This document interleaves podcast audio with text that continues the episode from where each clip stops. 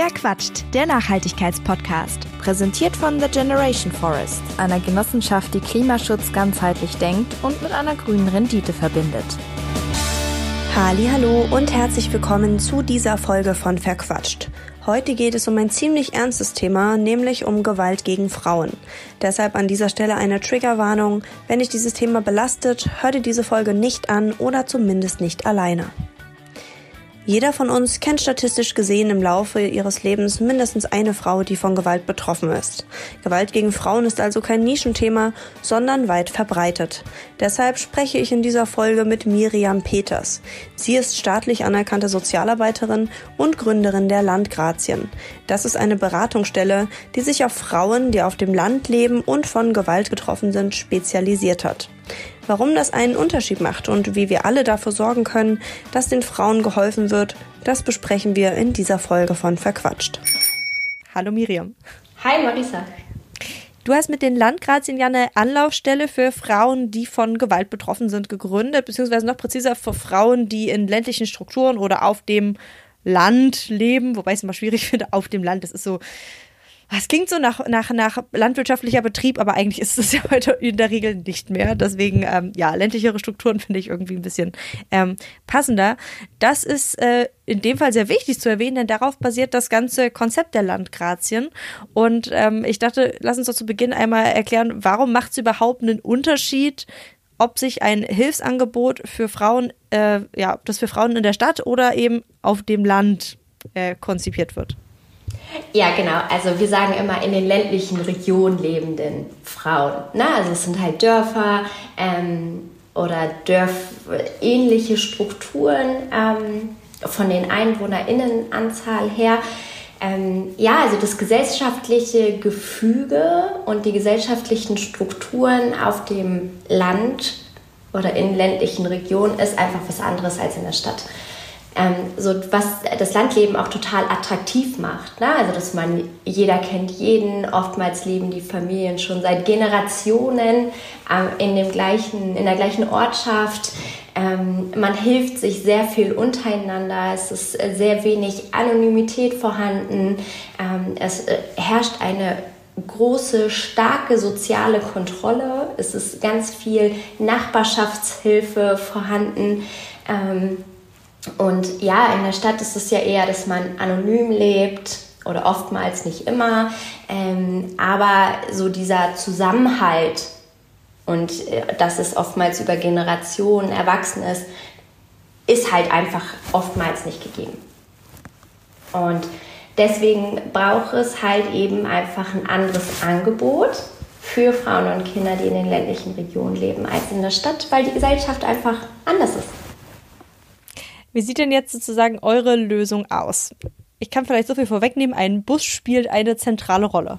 Richtig. ähm, genau, bei uns ist es halt so, dass viele Frauen ähm, gar nicht zu einer Beratungsstelle, die zum Beispiel in den Städten vorhanden ist, kommen, weil Öffis einfach nicht fahren. Oder die Öffis fahren hin, aber nicht wieder zurück, was natürlich auch totaler Mist ist. So, dann ist es so, dass viele Frauen oder viele Familien haben zum Beispiel so einen Familien-Pkw, die die Frauen auch benutzen können. Darüber ähm, hat aber der Mann die alleinige Kontrolle. Das heißt, Frau muss über jeden Kilometer, den sie mit dem Auto zurücklegt, äh, Rechenschaft ablegen. Das heißt, wenn man also in einer Beratungsstelle fährt, die 30 Kilometer entfernt ist, ähm, 30 Kilometer hin, 30 Kilometer zurück, das sind 60 Kilometer Rechtfertigung, die man dem Controletti dann irgendwie äh, vorlegen muss. Deswegen haben wir gesagt, okay, wir brauchen eine Möglichkeit, uns mit den Frauen in Wohnortsnähe zu treffen oder eben dort, wo sie sich eh aufhalten. So, und dafür haben wir uns einen Bus, äh, Bus angeschafft ähm, es ist so wie so ein Handwerkerbus quasi. Ähm, und von außen ist auch Handwerkerwerbung drauf, aber im hinteren Bereich haben wir das zu einem Büro umgebaut. Das heißt, wir können uns also überall treffen ähm, mit den Frauen, wo sie möchten. Und dann springen die einfach schnell bei uns in den Bus rein. Wir machen Tür zu und niemand sieht, dass wir dort gerade eine Beratung durchführen. Das ist auf jeden Fall ein sehr smartes System. Äh, Wäre wär spannend zu wissen, ob ich auch mal jemand probiert habe, bei diesem Handwerkerbetrieb durchzurufen, weil er sich irgendwie dachte, wow, ähm, klingt attraktiv oder so. Aber ähm, weiß nicht. Also äh, es ist tatsächlich schon vor, vorgekommen. Also es ist wirklich eure Nummer drauf sozusagen. Nee, nicht unsere Nummer von äh, dem Handwerker, aber also wir fahren einfach nur Ach, Werbung. Ihr habt Werbung für, für ja. den. Ach so, ich dachte, ihr habt euch sozusagen was ausgedacht oder so. Nein, also wir fahren wirklich Werbung durch die Gegend. Ach cool. Also sehr, wir sind spannend. Das war mir tatsächlich so gar nicht klar. Ich dachte, ich wusste, dass ihr getarnt seid, aber ich dachte, ihr habt euch einfach irgendwas ausgedacht und dachte gerade so eigentlich spannend, ob da irgendwie schon ja jemand das probiert hat sozusagen. Aber äh, ja, cool, wenn das irgendwie sich gut miteinander kombinieren lässt. Ja, also ähm, ist, für uns ist es halt eine Geldeinnahme, ne? Klar, klar, auf jeden Fall. Wir fahren halt Werbung durch die Gegend.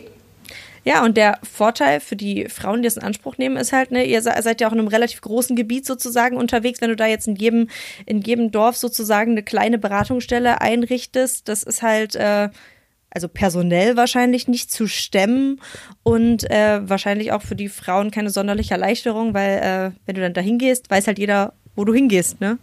Richtig, und das erzählen halt eben auch viele Frauen, wovor sie Angst haben. Also sie haben gar nicht Angst davor, die Beratung in Anspruch zu nehmen oder sonst irgendetwas, sondern sie haben Angst davor, dass sie beim Betreten der Räumlichkeiten gesehen werden können. Und auch wenn sie da zum Beispiel nur auf Klo gehen wollen und gar keine Beratung in Anspruch nehmen oder sowas, das weiß man ja von außen nicht. Man sieht von außen nur, okay, Frau betritt die Räumlichkeiten. Und dann können auch einfach mal Gerüchte entstehen. Ob die nun stimmen oder nicht, sei vollkommen dahingestellt. Aber das sind Gerüchte, die viele Frauen einfach nicht möchten und die für viele Frauen auch wirklich Lebensgefahr bedeuten können. Sprich, wenn dieses Gerücht beim Mann landet, kann es sein, dass er so erbost darüber ist, dass er sie umbringt. Mhm.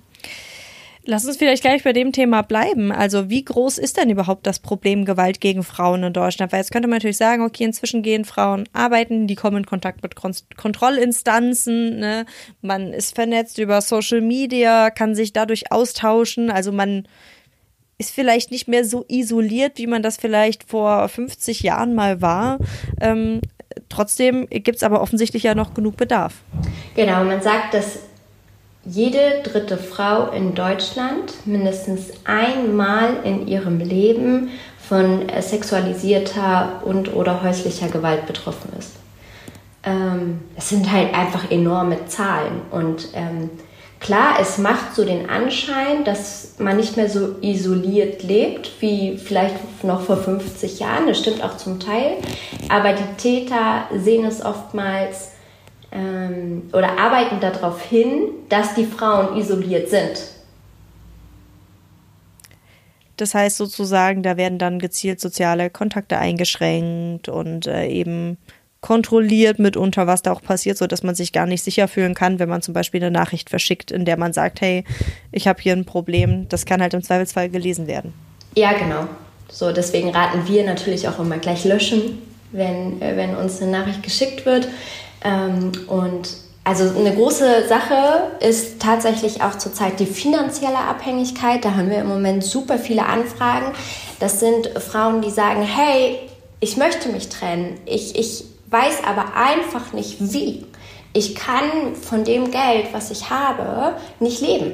Und äh, oftmals sind dann auch noch Kinder mit dabei. Sagt sie, wie soll ich denn über die Runden kommen? Und natürlich gibt es staatliche Leistungen, die man beantragen kann. Ähm, aber viele Frauen wissen davon gar nichts. Also die wissen nicht, was sie noch zusätzlich beantragen können. Und dann kommt natürlich auch die Sache hinzu, das braucht ja auch ähm, Bearbeitungszeit. Jetzt durch die neuen Anträge und durch die Veränderung zum Beispiel vom Wohngeld und so weiter und so fort ähm, es kommen ja auch noch mehr Anträge rein und im Durchschnitt dauert das, bevor man die erste Zahlung bekommt, also bei uns hier, drei bis vier Monate. So, wenn du dir jetzt vorstellst, du trennst dich von deinem Kerl, hast auch schon irgendwo eine Wohnung und sagst, hey, ne, lebst von deinen Ersparten oder bekommst noch Geld, wenn du Glück hast von deiner Familie, zu denen du irgendwie Kontakt hast. Ähm, Aber drei, vier Monate, das ist so viel Geld, was du vorstrecken musst, wo du in Vorkasse gehen musst, was viele Frauen gar nicht können, weil sie das Geld nicht haben. Und die verharren dann weiterhin in der Beziehung, nicht weil sie es wollen, sondern weil ihnen einfach keine andere Wahl bleibt. Hm. Und vor allem, du musst ja auch erstmal, also um Wohngeld beantragen zu können, eine Wohnung auch in Aussicht haben und alles, oder? Also ja, ja. Auch das ist ja Teil des Problems, dass man da überhaupt erstmal raus muss sozusagen und dann dieses Geld haben muss, oder? Also jetzt so, wenn Richtig. ich so über den Prozess nachdenke, also du musst ja erstmal den Schritt rauswagen, um überhaupt sozusagen berechtigt zu sein für viele Anträge, oder? Naja, du brauchst einen Mietvertrag. Ja, genau, das meine ich ja so. eben. Du musst sozusagen schon ja, ne, ja. Äh, austreten aus der häuslichen Gemeinschaft, sage ich jetzt mal. Ne? Sonst äh, funktioniert das ja nicht, weil du kannst ja nicht Wohngeld für eine hypothetische Wohnung beantragen. Richtig. So, aber das, das ist halt wieder so eine Schwelle, wo man dann sagt, okay, wo soll ich denn anfangen? Soll ich mir erst anfangen, eine Wohnung zu suchen? Soll ich erst irgendwie... Äh, einfach auf blauen Dunst ausziehen, irgendwo hier. Und das ist halt alles so schwammig und so viel. Und auch vom Staat her werden einem so viele Hürden in den Weg gelegt, um eine Trennung zu vollziehen, dass viele gleich aufgeben. Und ich kann es so sehr verstehen. Inwiefern meinst du das? Also meinst du jetzt solche institutionellen Hürden wie zum Beispiel mit dem Wohngeld, dass man da sich schlecht trennen kann? Oder auch sowas wie diese Abhängigkeiten, die in Ehen entstehen? Oder meinst du vielleicht was ganz anderes? Nee, ich meine tatsächlich diese Hürden von staatlicher Seite, ne? dass viele einfach von diesen Angeboten überhaupt gar nicht wissen. Dann, dass die Antragstellungen oftmals so kompliziert sind, wo man so denkt, wow, ne? also weil der, der eine Antrag muss in, zum zu dem Amt, das andere muss dahin, das andere muss dahin und man sitzt da immer nur und denkt, wow Leute, warum macht ihr es uns denn noch schwerer? Mhm. Welche, das heißt, welche Angebote könnt ihr denn Frauen machen, die sich sozusagen hilfesuchend an euch wenden? Du hast gerade schon gesagt, also Unterstützung bei Anträgen ist so das eine, ne, die überhaupt mal informieren sozusagen. Was geht da noch? Genau, also ähm, oftmals ist es so, dass Frauen sich erstmal bei uns melden und ganz individuell erzählen, wo sie ihre Problematik sehen und wie, was sie sich von uns wünschen. Manche sagen, hey, ähm, ich lebe noch mit dem Mann zusammen, ich möchte mich aber trennen, ich brauche Unterstützung bei allem. Ich möchte jetzt gerne eine Anzeige machen, dann begleiten wir auch zur Polizei. Hey, ich muss zum Gericht, begleitet ihr auch zum Gericht? Sagen wir, ja, wir begleiten auch zum Gericht. Okay, aber ich habe keine finanziellen Ressourcen, könnt ihr mir bei der Antragstellung helfen und unterstützen wir halt bei der Antragstellung. Bis hin einfach nur ähm, in Gesprächen oder suchen nach einem neuen Kindergartenplatz es ist ganz unterschiedlich. Manche Frauen melden sich auch einfach nur bei uns und sagen, hey, ich brauche einfach nur mal Informationen. Was steht mir im Fall der Fälle zu? Wie, welche Alternativen habe ich? Welche Möglichkeiten habe ich? Und ähm, wie so ein Beratungsprozess abläuft und was das alles beinhaltet, hängt ganz stark davon ab, was die Frau halt eben möchte. Mhm. Und gibt sowas, also ich meine, wahrscheinlich super schwierig zu sagen, aber wie eine typische Geschichte, du hast gerade schon gesagt, viele Frauen sind halt dann in der Situation, okay, ich weiß überhaupt nicht, wo ich anfangen soll. Ähm, ist das so der klassische Fall, falls man das überhaupt sagen kann? Oh Gott, ich finde das auch irgendwie schlimm, das so zu verallgemeinern irgendwie, aber ich frage mich halt so, in, in welchen Situationen sozusagen ähm, kommen die dann zu euch? Ja, also Fall, ich finde Fall immer so herablassend, also deswegen sagen wir immer, Fall ist bei uns nur Durchfall. Ähm ähm, ich ja, habe ja also, gesagt, ich fühle mich auch nicht wohl mit dem Wording. ja, also es ist, man kann es gar nicht so pauschalisiert sagen, aber um einfach mal so ein Beispiel zu nennen, ähm, eine Frau hat sich ähm, er wurde handgreiflich, körperlich ihr gegenüber und äh, nächsten Tag ruft sie uns dann an und sagt, hey, was soll ich jetzt machen? Ich will nicht, dass er hier bleibt. Ich habe mich gestern Abend nicht mehr getraut, die Polizei zu rufen. Wo fange ich jetzt überhaupt an? So.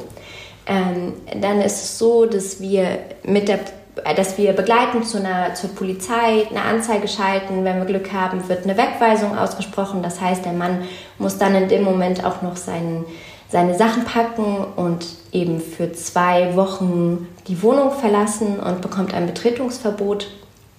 Ähm, Und dann begleiten wir zum Gericht. Dann kann man diese Wegweisung auf sechs Monate verlängern. Und dann fangen wir an, ganz auf die finanziellen Sachen zu regeln. Wir vereinbaren, wir vermitteln zu, zu Anwältinnen, die mit uns zusammenarbeiten, damit da halt eben auch äh, alles weiter vorankommt. Und dann schauen wir, je nachdem, wie die Gefährdungslage ist. Wenn der Kerl natürlich jeden Abend besoffen vor der Tür steht und randaliert und wirklich Gefahr für Frau und Kind noch so hoch ist, ähm, helfen wir sonst auch bei der Suche nach einem Frauenhausplatz, weil das dann einfach nur noch eine sichere Unterkunft für die ist. Und äh, ja, das war jetzt einfach nur so ein Beispiel. Mhm. Jetzt hast du gerade gesagt, irgendwie, also ich weiß nicht, bei mir gehen da irgendwie die Alarmglocken an, wenn du von äh, alkoholisierten Männern, die vor irgendwelchen Türen stehen, sprichst, weil ich das Gefühl habe, kenne ich so und äh, kenne auch ganz viele Freundinnen, die das kennen und die sich auch in solchen Momenten schon bedroht gefühlt haben. Gibt es irgendwie sowas wie, ich weiß nicht, Tätertypen? Auch schon wieder irgendwie wahrscheinlich schwierig. Aber, ähm, oder, oder kann sozusagen jeder potenziell gefährlich werden, sozusagen? Also ganz klar, ich bin keine Täter-Spezialistin oder Expertin. Ich habe mich tatsächlich auf Frau ähm, spezialisiert. Ähm, aber ich persönlich bin ganz klar der Auffassung, dass jeder Person zu einem Täter oder Täterin werden kann, weil einfach bestimmte Entscheidungen ähm, der Tat vorausgehen. Also solange man jetzt nicht psychisch krank ist, trifft man ja bewusst die Entscheidung, okay, schlage ich jetzt die Frau oder nicht. Oder ne, wenn man Handy kontrolliert, das macht man ja auch nicht aus Versehen. So, oder man beleidigt auch nicht aus Versehen. Also das gilt ja immer ähm, Entscheidungen voraus. Und ähm, das möchte ich auch den Tätern überhaupt, also dass die Verantwortung einfach da bleibt. Jeder trägt die Verantwortung für die eigenen Entscheidungen. Und so sehe ich halt eben auch, ähm, wir als Frau können ja auch die Entscheidung treffen, oh Gott, prügeln wir jetzt unseren Mann oder nicht? Und wir treffen halt die Entscheidung, nein, also was soll denn so ein Blödsinn? Ähm, aber ich persönlich bin der Meinung, dass es jeder tatsächlich äh, werden kann. Und das zeigt ja auch ganz klar die Statistiken, dass Gewalt gegen Frauen durch alle gesellschaftlichen Schichten geht. Also das ist kein Problem der in Anführungsstrichen Unterschicht, ähm, sondern es können auch Richter sein, es können auch Ärzte sein, Polizisten, Soldaten, die eine gute schulische Ausbildung haben, die finanzielle Ressourcen haben, die halt einfach zu Täter werden. Okay, also ist eigentlich schwierig, da sozusagen jetzt was auszugrenzen oder so. So, man muss einfach, ja, damit nicht rechnen, das klingt auch schon wieder ein bisschen hart, aber man kann sich nicht so in Sicherheit wiegen, sondern sollte dann eben Schritte ergreifen, wenn es soweit kommt. Genau. Dann kann man da präventiv auch irgendwas tun. Ja, ähm, also erstmal das eine. es kann halt jeder zum Täter werden, das stimmt schon. Ähm, und deswegen sind wir auch immer froh, wenn sich die Frauen so früh wie möglich bei uns melden. Sprich, wenn sie schon das erste Bauchgefühl haben, sagen, irgendwas stimmt hier nicht. Eigentlich will ich gar nicht, dass er das macht. Sei es nur das Handy kontrollieren oder sei es, er versucht einen zu überreden, dass man keinen Kontakt mehr zu der Familie hat oder das eigene Konto aufgibt oder, oder, oder. Ähm, dann sind wir schon immer froh, wenn sich die Frauen merken, weil unsere Aufgabe ist dann, die Frau in ihrem Gefühl zu bestärken. Zu sagen, hey, mach, schieb gleich einen Riegel vor. Das geht nicht. Wir wollen dieses Machtspielchen gar nicht erst haben. So, weil ganz oft bedingt ja auch die eine Gewaltart die andere Gewaltart. So. Ähm, zur Prävention, was du gerade gesagt hast. Ja, man kann präventiv was machen. Ähm, und zwar immer wieder Frauen darauf vorbereiten, ähm, zu sagen, hey, achtet mal da drauf oder achtet mal da drauf, bitte habt ein eigenes Konto, ähm, bitte sorgt für eure finanzielle Unabhängigkeit, weil ich persönlich bin tatsächlich der Meinung, die beste Gewaltprävention, die wir machen können, ist die finanzielle Unabhängigkeit der Frauen zu gewährleisten. Warum ist da gerade die finanzielle Unabhängigkeit so wichtig? Weil das Macht der Frau gibt. Sie hat durch die finanziellen Ressourcen die Möglichkeit, selbstbestimmte Entscheidungen zu treffen. Es ist was anderes, wenn eine Frau, die voll im Leben steht, die finanziell unabhängig ist, sich bei uns meldet. Das ist eine Frau, die braucht oftmals nur Information. Oh Gott, wo, an wen soll ich mich jetzt wenden? Was ist so der erste Schritt? Aber sie hat die finanziellen Ressourcen, freie Entscheidungen zu treffen. Wenn, wie gesagt, wie vorhin, wenn du einfach kein Geld hast, wenn du keine finanziellen Ressourcen hast, dann hast du gar nicht die Freiheit, diese Entscheidung für dich zu treffen. Und das trägt natürlich dazu bei, dass du weiter in dieser Beziehung bleibst und dass es eventuell auch immer schlimmer und schlimmer wird. Okay, das heißt, man kann sozusagen durch eine finanzielle Unabhängigkeit dafür sorgen, dass wenn einmalig irgendwie, ich sag mal, Gewalt aufgetreten ist, dass man dann eben schneller da auch rauskommt und dort nicht verharren muss. Aber jetzt sozusagen diese Erstgewalt, Anfangsgewalt, ähm, der präventiv etwas entgegenzusetzen, da reicht ja wahrscheinlich erstmal nicht aus, sozusagen finanziell unabhängig zu sein, oder? Nee, aber es ist was anderes, wenn wir das schon präventiv unseren Kindern, unseren Töchtern beibringen. Ähm, nicht nur Töchtern, natürlich auch den Jungs, um gleich zu sagen, hey, es ist super wichtig, dass ihr irgendwann mal finanziell unabhängig seid, dass ihr die Macht über eure Entscheidungen und über euer Leben selber habt. Die erste Beziehung, die diese Mädels dann haben, ist einfach anders, als wenn diese ganze Vorgeschichte her ähm, anders abläuft. Eine andere Sache, wie man super präventiv ähm, vorgehen kann, ist natürlich, dass man mit Kindern auch schon äh, Kindern im Kindergartenalter über Stereotypen redet. Ne, dass man gleich von klein auf den Kindern beibringt, nein, Mann ist nicht das starke Geschlecht und Frau das schwache Geschlecht, sondern wir sind gleich. So. Und dadurch ähm, schaffen wir es halt, Machtstrukturen aufzulösen. Weil alles, was Gewalt in der Partnerschaft, den Ursprung darin oder das Ziel ist einfach Macht. Es ist nichts anderes als Macht. Es ist Macht, über das andere Geschlecht zu haben. Mhm. Ja, klar, darum geht es im Kern. Ja, genau, es geht, so, ja. Man, ja, klar, wenn man es so runterbricht. Ich habe mir im, äh, in Vorbereitung auf die Folge super viel Gedanken darüber gemacht, ob ich irgendwie sozusagen mal Kontakt mit irgendwelcher Prävention oder so zu dem Thema hatte.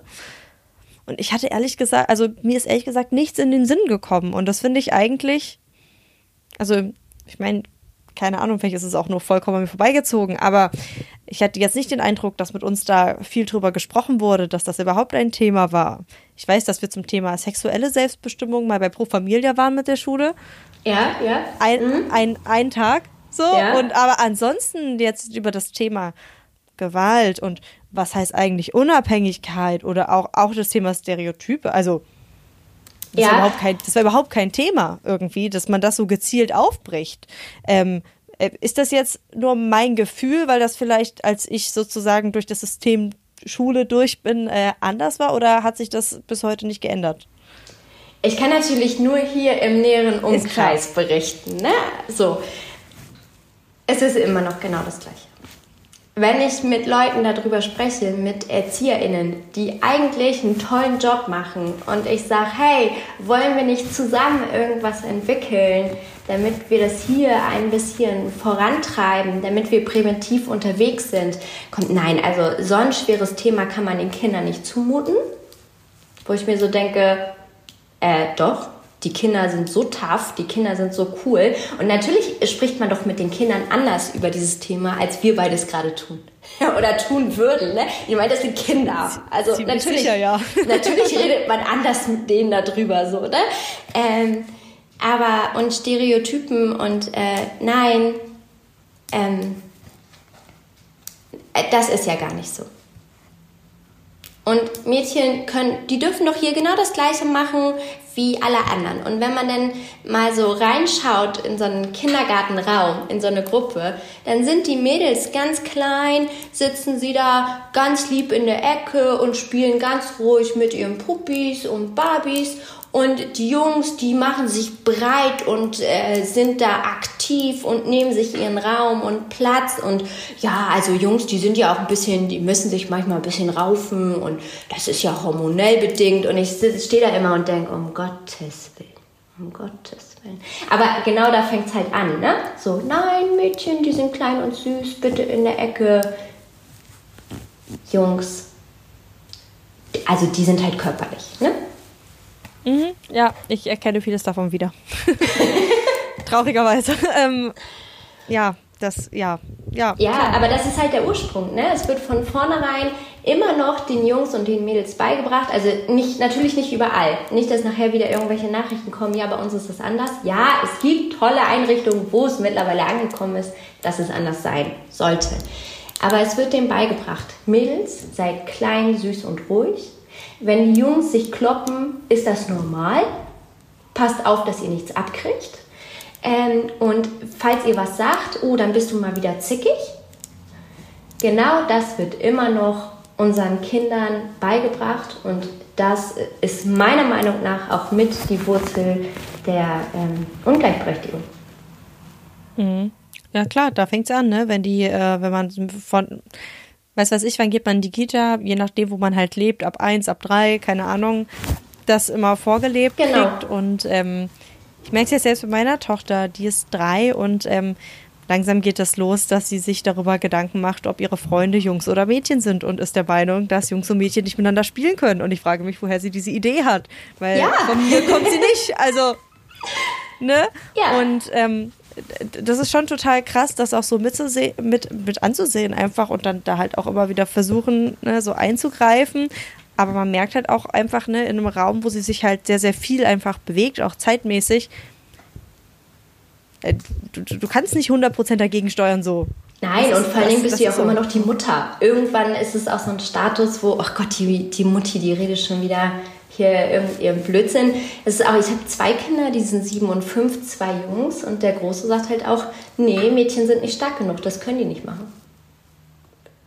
So, und ich denke so, wow, wieso können die Mädels das nicht machen? Natürlich können die Mädels das machen. Und ich meine, der ist sieben. Und es ist jetzt schon in seinem Kopf drin, nein, Mädels sind schwach. Mhm. Das bricht einem so ein bisschen das Herz, ne? Also irgendwie ja, total nicht meine Werte. Also so geht es mir, wenn ich sie so reden höre und denke mal so, wow, krass, ey, wie konnte das passieren? Ähm, ja.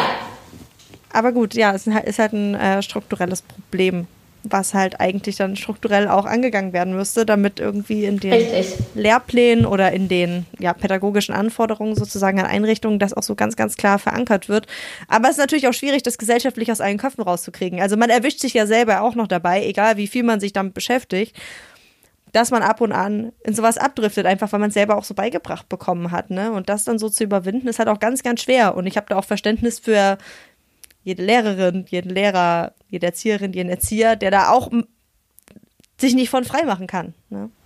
Ja, genau. Und ähm, gerade jetzt, dadurch, dass halt eben auch viel die Feminismusdebatte durch die Social Media Kanäle ähm, lauter werden. Ist natürlich klasse, aber man merkt ja jetzt auch gerade, ähm, was für ein Backlash da einfach kommt.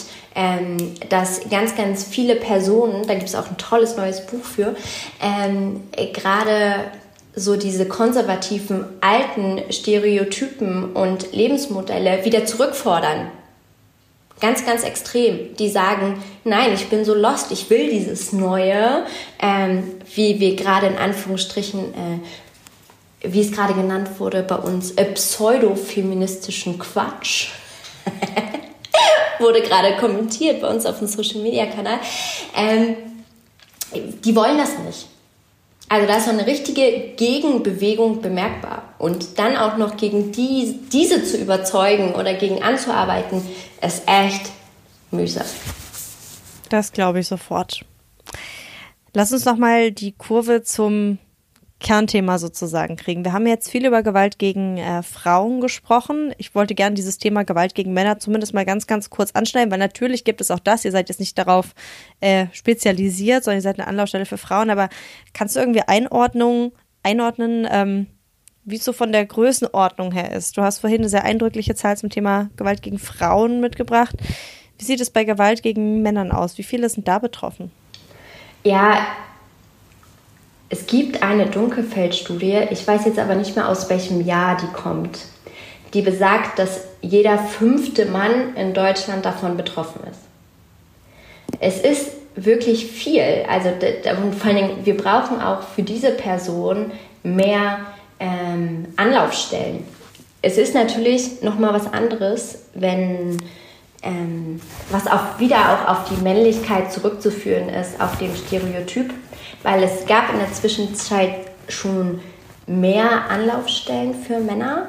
Ähm, die mussten aber geschlossen werden, weil sich die Männer dort nicht gemeldet haben. Also weil die Scham einfach so groß war, ähm, dass sie das Angebot nicht in Anspruch genommen haben. Und das hat natürlich auch was mit diesem Stereotyp zu tun. Ähm, das ist super peinlich, wenn die Frau zu Hause übergriffig wird. Ähm, dann ist man ja nicht mehr der starke Mann. Und ähm, ja, es ist so traurig dass diese Männer dann auch so versuchen, das mit sich alleine auszumachen. Voll. Und ich meine, es zeigt ja auch, dass nicht nur sozusagen Frauen unter diesem ganzen Stereotyp-Problem leiden, sondern eben auch Männer, die Leidtragenden sind. Äh, zum Teil vielleicht auch ohne sich dessen bewusst zu sein, wenn sie in der Position sind, dieses Stereotyp irgendwie zu leben. Ne? Aber im Endeffekt Richtig, also es profitieren eben nur die Männer davon, die halt eben eine Machtposition innehaben. Und es gibt ja auch Konstellationen, wo ähm, Beziehung Mann-Mann, also nicht Liebesbeziehung, sondern zum Beispiel in der Arbeit, ne, der Chef ist halt eben ein Mann, ähm, das kann auch fatal sein. Voll. Also es gibt viele Konstellationen sozusagen, in denen diese Stereotype einfach echt ein äh, Problem sind, nicht nur bei Gewalt. Du hast eben schon so ein bisschen das angesprochen im Kontext der Männer, aber vorhin auch schon im Kontext der Frauen, dass es ähm, mitunter wirklich auch schwer ist, sozusagen die Betroffenen überhaupt zu erreichen. Ähm, woran äh, scheitert das und wie versucht ihr da vielleicht das zu umschiffen, damit ihr die eben doch erreichen könnt? Ja, viele Frauen wissen nichts von den Angeboten. Ähm, obwohl schon so viel versucht wird. Ähm, deswegen haben wir gesagt, okay, wir konzentrieren uns ganz, ganz viel auf die Social-Media-Kanäle, versuchen da uns eine gute FollowerInnen-Base aufzubauen ähm, und fordern immer wieder zum Teilen auf von unserem Account, um zu sagen, hey, Falls ihr nicht betroffen seid, falls ihr im Moment keine Beratung braucht, teilt es trotzdem. Vielleicht ist irgendjemand von euren Freundinnen dabei, von denen ihr das gerade gar nicht so wisst, aber die sich dann halt anonym bei uns melden kann. Mhm. Das äh, Umfeld ist etwas tatsächlich, wo ich äh, gerne jetzt zum Schluss nochmal drauf zu sprechen kommen würde, weil es ist ja tatsächlich so, dass auch jeder und jede von uns äh, statistisch gesehen einfach mindestens eine Person kennt oder eine Frau kennt, die von Gewalt betroffen ist. Ähm, das heißt, es lohnt sich also auch, wenn man jetzt nicht das Gefühl hat, selber akut betroffen zu sein, ähm, zu wissen, bei welchen Anzeichen man möglicherweise äh, ja vielleicht Alarm schlagen sollte, das Gespräch suchen sollte, solche Red Flags vielleicht. Ähm, gibt es da was, wo du sagen würdest, hey, da kann man ein Auge drauf haben oder da sollte man vielleicht wirklich äh, mal das Gespräch suchen? Ich finde, es ist eher oh, so verliebten Frauen reinzureden, dass da irgendwie ein Red Flag ist, finde ich immer schwierig, weil die Liebe und die Gefühle sind halt so doll da, dass auch andere Sachen bewusst gar nicht wahrgenommen werden wollen. So. Und ich finde es ganz wichtig, als Freundin oder als Freund immer zu sagen, egal was ist, du kannst dich bei mir melden. Und ich höre mir auch etwas an, wenn es um Gewalt geht. Weil ich habe die Erfahrung gemacht, dass ganz viele Menschen überfordert damit sind, wenn, sich, wenn über Gewalt gesprochen wird. Also die fühlen sich so unwohl und vermitteln das auch dem Gegenüber, dass die Person gar nicht weiter erzählen mag, um die andere Person nicht zu belasten. So, also ich finde es einfach ganz, ganz wichtig, diese Bereitschaft zu signalisieren, hey, ich bin da, erzähl mir das und vor allen Dingen, ich glaube dir. Und egal, was du mir erzählst, auch wenn er eigentlich immer ganz nett ist zu einem, dass man ganz klar sagt, hey, ich stehe auf deiner Seite und ich glaube dir. Und dass man darin sozusagen dann die Frauen auch bestärkt, damit sie dann vielleicht eben sich äh, Hilfe bei den Landgrazen suchen. Richtig, richtig. Genau. Liebe Miriam, ich danke dir vielmals für deine Zeit. Ich finde, es war ein sehr spannender Einblick in das Thema. Ähm, ich weiß nicht, ob es noch irgendetwas gibt, was du vielleicht ergänzen möchtest. Ich meine, ihr seid jetzt natürlich sehr regional. Was ist eine vielleicht deutschlandweite Anlaufstelle, wo ich erstmal irgendwie weiter verteilt werde oder ihr verteilt auch Leute weiter, richtig? Also wenn man genau. jetzt gar nicht weiß, wohin man sich wenden soll, kann man sich auch ähm, an euch wenden, auch wenn ihr jetzt vielleicht dann nicht in der Region unterwegs seid, weil zum Beispiel in Allgäu deckt ihr ja jetzt äh, mit eurem Bus nicht mit ab.